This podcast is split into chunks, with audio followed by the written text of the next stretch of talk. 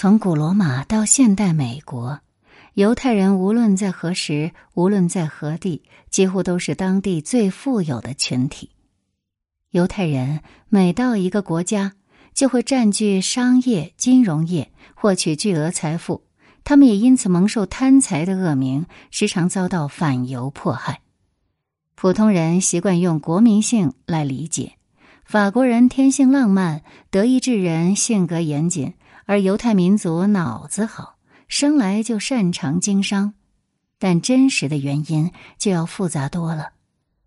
这一本书《犹太文明：比较视野下的犹太历史》，从大视野审视犹太文化传统。作者 S.N. 艾森斯塔特是享誉世界的以色列社会学家，他以非凡的博学、同情心和感染力，带领读者探寻繁荣的犹太文明。这里是宁小宁读历史，我是主播宁小宁。今天我们来关注犹太文明之谜。文章来源《经济观察报》观察家，作者刘展雄。根据《犹太文明》这本书所说的，犹太教制定了阅读学习的教规，没有高识自律，就没有犹太人的独特成功。在欧洲，在每个犹太教圣堂的旁边都有一所学校，教育机构占据社区的核心黄金地段，即使是最小的定居点，也都设有学校。一个少于一千人的社区有一所简易的学校，繁荣热闹的犹太大型社区。教学机构就较为正式了，学校的教师人数、班级的规格是有科学管理的。每个孩子到十四岁都会上学，阅读识字、简单的加减算法以及神学课程。十六世纪，一位欧洲旅行家在波兰就观察到，整个波兰王国几乎没有一个犹太家庭不学习托拉，也就是宗教典籍。要么户主本人就是学者。要么他的儿子或女儿常年投身学习，最起码户主赞助一位青年学生。古代儿童的身份首先是个劳动力，一个农民的孩子上学就意味着他不能帮家里干活了，并且父母连续数年都要倒贴钱花在教育支出上。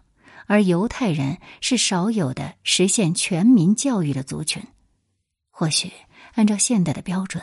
宗教学校的课程内容很狭窄，但是在几百年前的农业社会，一个孩子上得了学校，获得文字写作技能，那么在文盲面前，他就拥有了降维打击的优势。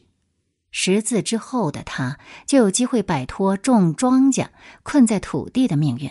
他可以开店经商，做任何一门生意都要记账、商业通信，文盲可是胜任不了的。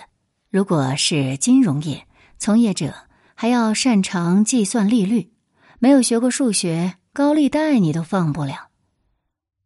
在欧洲中世纪，城市的手工业行会师傅通常要提供教育，徒弟每周两次去公证人或者教会那里学习认字和简单的算术。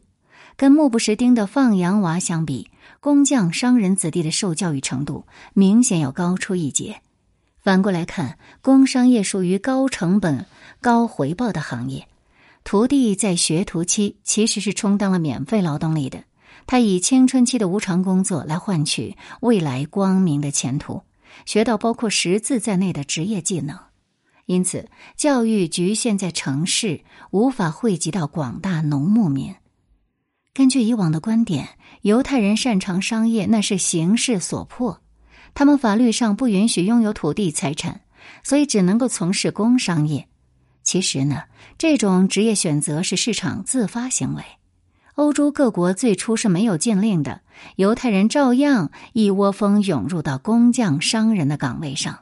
数百年后，禁令才颁布。在罗马和阿拉伯人治下，犹太人不受限制，可以购买地产，可是他们仍然抢破头要进城。毕竟做生意比种地的收入回报高了太多。马克思韦伯推崇的新教资本主义其实也没什么奥秘。马丁路德主张唯独圣经，要求信徒必须阅读经书原文，那么识字率一提高，前途骤然光明。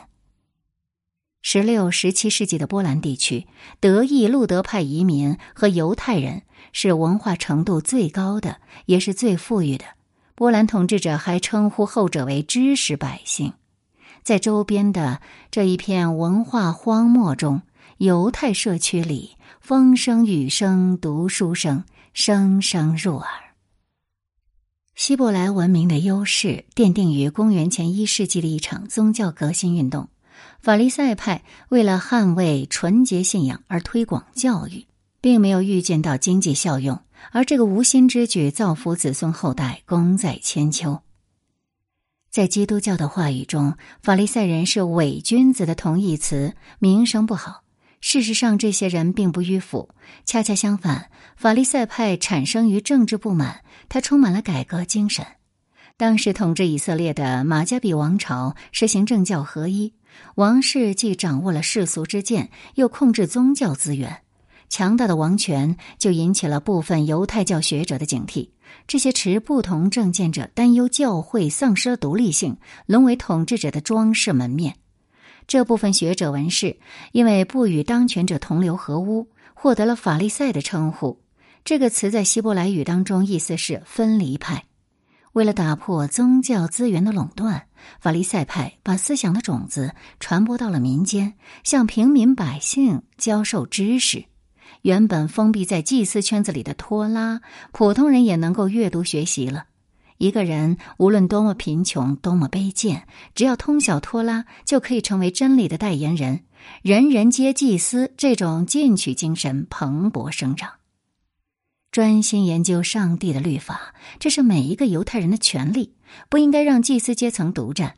所以在法利赛派的内部，教会领袖通过学习考试，由信众推举而产生。普通人要经过千辛万苦，一步步努力，才成为团体的领导人。官方犹太教的教会领袖，尽管这些人也有着优秀学识，但祭司的位子是通过世袭承袭而来的。这种坚信奋斗的个人主义精神，使得法利赛派藐视那些含着金钥匙出身的王公子弟。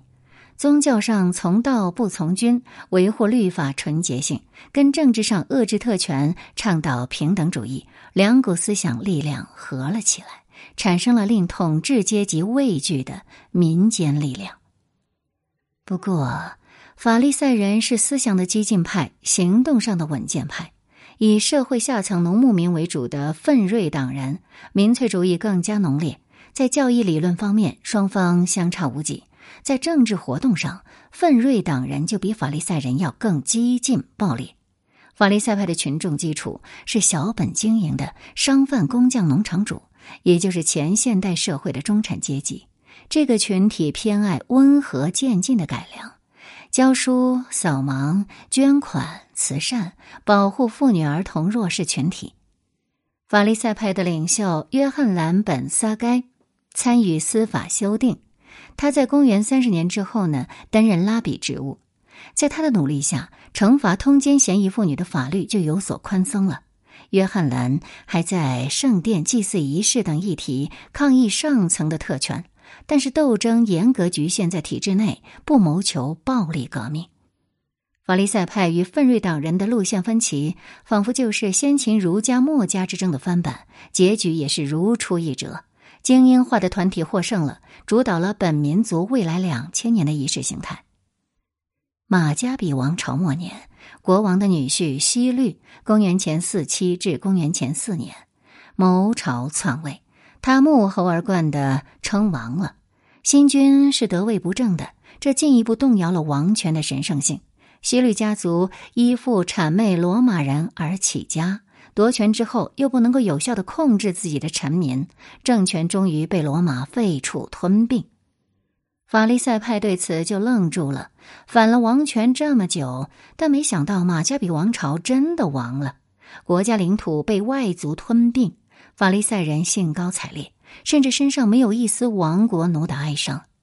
按照他们的教义，神圣的国度与世俗的国度本就该分离开来。当下正是大展宏图的好时机。到了耶稣生活的年代，法利赛派成了气候，势力不容小觑。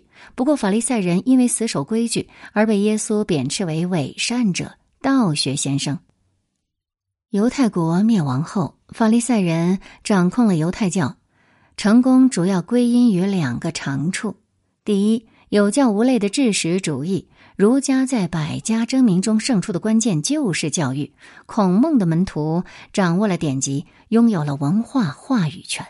第二，敏锐的政治嗅觉，在公元六六年至七零年的民族大起义中，法利赛人站对了立场，而相信弥赛亚即将降临的奋锐党人就犯了盲动的错误，揭竿而起，反抗罗马帝国主义。沉浸在狂热情绪中的起义者，丝毫没有顾及到敌我力量悬殊的对比。而法利赛派领袖约翰·兰本萨该，他很清楚罗马的强大实力。民间有这样的传说：为了逃离耶路撒冷，他藏在一口棺材里，由门徒抬着，以防奋锐党的搜查。贵族祭司起初受到起义者的裹挟，不情愿的加入叛乱。后来因为意志不坚定，被革命群众收押监禁。贫下中农坐上了宝座，随心所欲的处置上等人，在对外作战之余，抽空清算了国内阶级敌人。约翰兰如果不是及时跑路，可能也会遭到清洗。法利赛人不是不恨罗马，他们只是认清了现实，采取曲线救国的方案，假装服从外族，换取有限度的自治。而奋锐党人呢？简单粗暴，直接开打。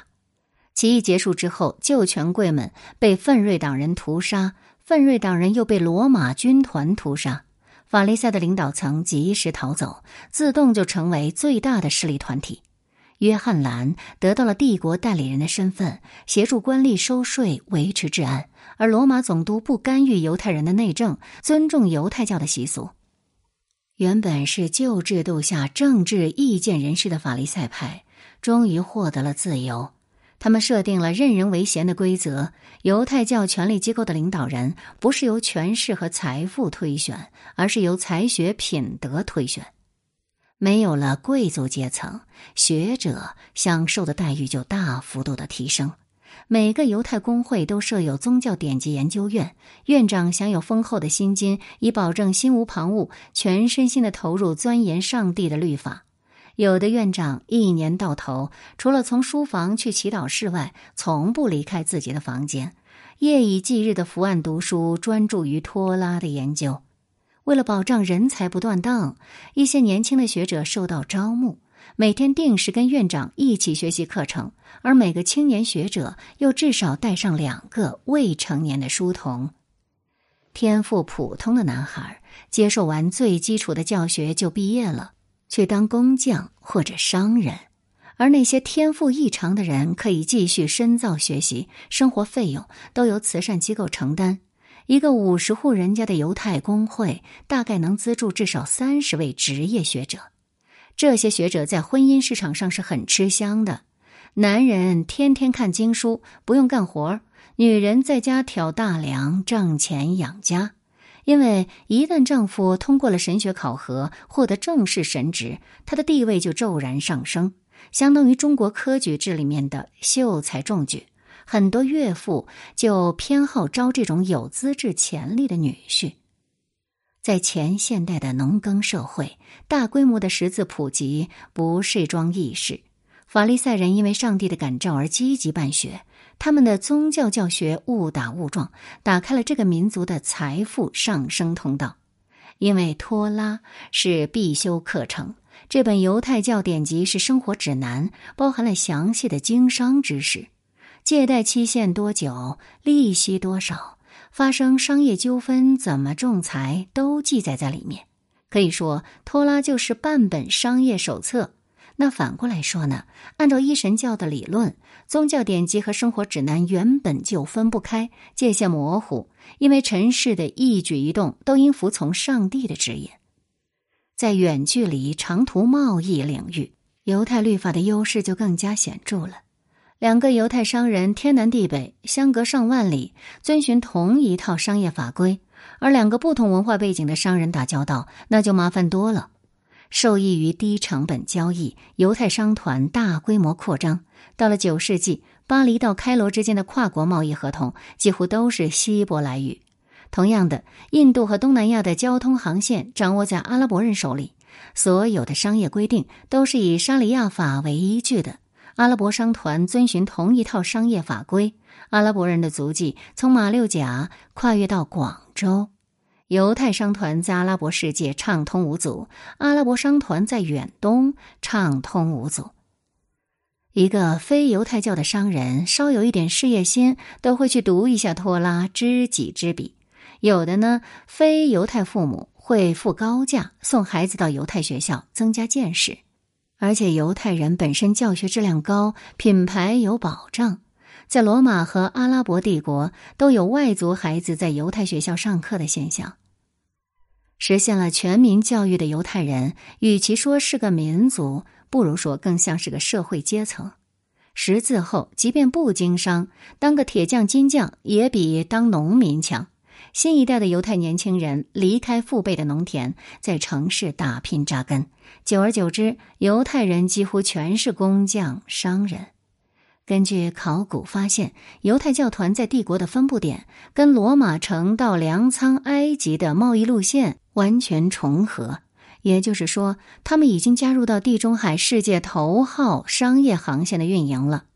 犹太人在首都罗马的第一个立足点正是码头，罗马出产了大量犹太精英人才。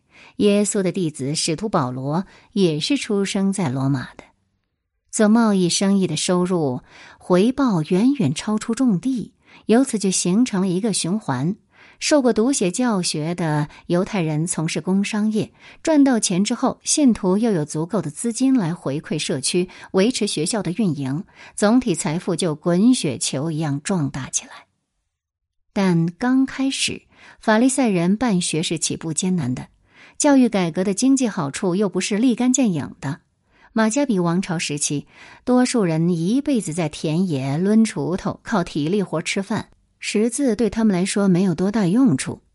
但教育普及持续了三四个世纪后，宗教体系发生了脱胎换骨的转变。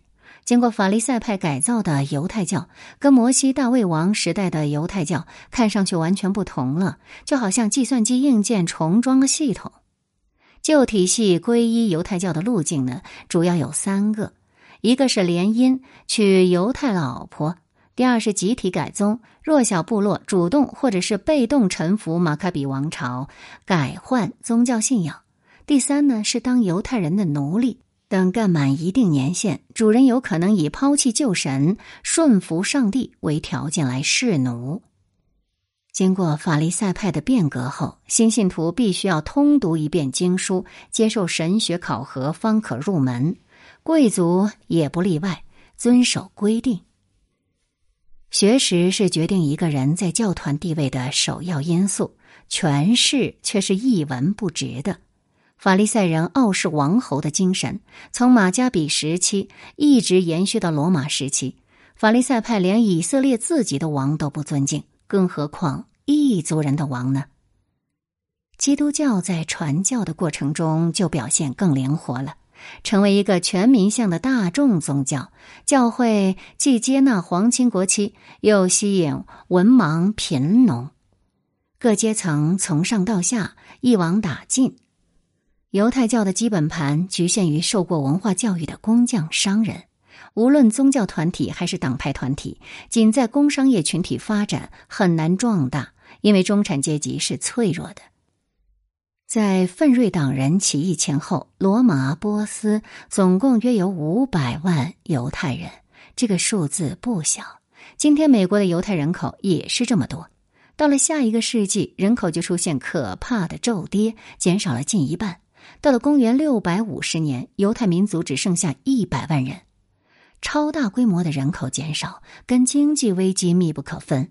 以工商业为命脉的犹太教，一旦遇上贸易生产停顿，就岌岌可危；而经济危机又加速社会震荡，反犹暴动四起。晚期的罗马帝国整体国计民生走下坡路，犹太人是城市化的民族，而城市文明衰退了，罗马城的高价饮水渠遭到废弃，社会又倒退回到小农经济，工商业阶层的贫困化，进而导致教育事业的不振。拉比的宗教学校极度依赖商业利润回馈，盖学校建筑要钱，印刷书籍课本要钱，支付教师的工资要钱，教育就是一项昂贵的投资。这也是古代大多数文明不能支撑义务教育体系的原因了。当饭都吃不饱的时候，谁还有心思念书呢？大批犹太人主动脱教，融入到了周围的族群。犹太人口大量消失的真实情况是，多数人退出了教团，他们不当犹太人了。扎根基层的基督教却不容易出现信徒流失。中产阶级在太平盛世里可以凌驾于平民之上。到了天下大乱的时刻，中产就只是待宰的羔羊，犹太商团又是所有羔羊里最软弱可欺的。为了自保，大批犹太人口改信基督教，融入到周围人群。古往今来，有着诗书教育传统的民族，易于发财致富，但也容易遭到灭顶之灾。犹太人如此，下南洋的华人也是如此。高级文明就是一个脆弱的东西，在野蛮力量面前，就像花瓶一碰就碎。无情的历史将多次证明这点。